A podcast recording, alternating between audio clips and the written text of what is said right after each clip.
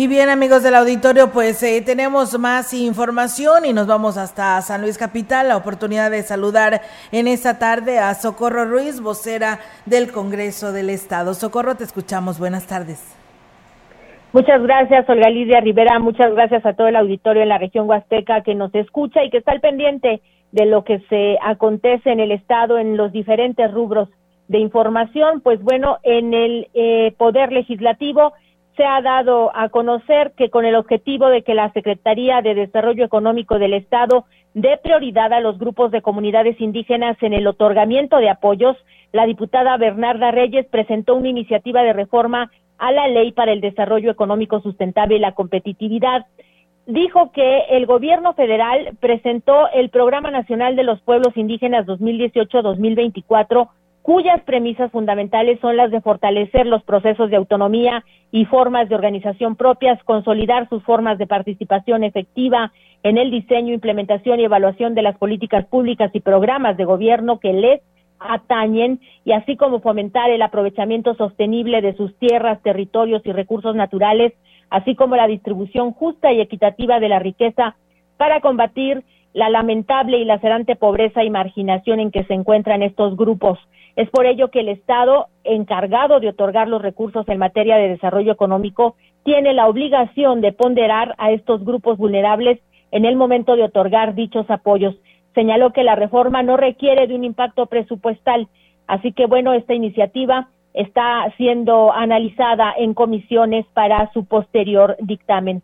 Por su parte, el presidente de la Comisión de Seguridad Pública y Prevención y Reinserción Social en el Congreso, Rubén Guajardo, exhortó a las instancias municipales y estatales a que inviertan en materia de seguridad pública, principalmente en la formación y capacitación de nuevos elementos. Añadió que hacen falta más patrullas, inteligencia, formación, capacitación y que los elementos tengan su certificado único policial para que haya nuevos elementos preparados para una mayor fuerza y que se invierta en materia preventiva y de esta manera pues crezca la percepción de seguridad entre la ciudadanía.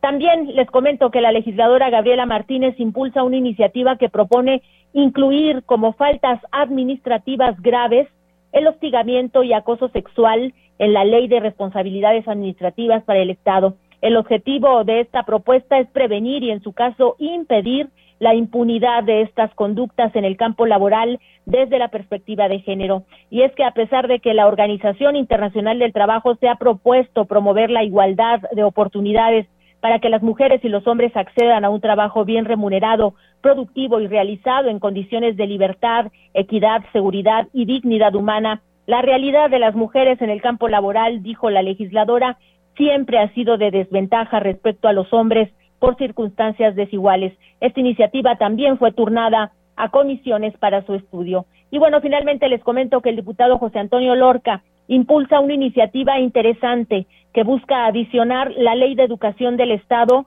con el objetivo, Olga Auditorio, de crear el registro estatal de alumnas y alumnos sobresalientes.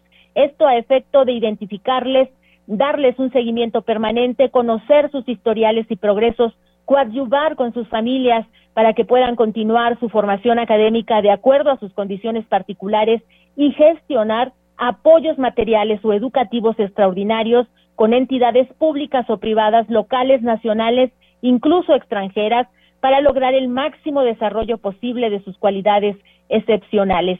Esta iniciativa fue turnada a la Comisión de Educación también para su análisis y posteriormente pues ser enviada al Pleno. Sin duda estos serán algunos de los temas, eh, Olga, que darán de qué hablar en al inicio del año y bueno, en este 2023 que ya está muy cerca. Por lo pronto, este es mi reporte. Muy bien, pues muchísimas gracias, Socorro. Estaremos al pendiente. Mientras tanto, te agradecemos tu reporte en esta tarde aquí a través de Radio Mensajera. Muchísimas gracias.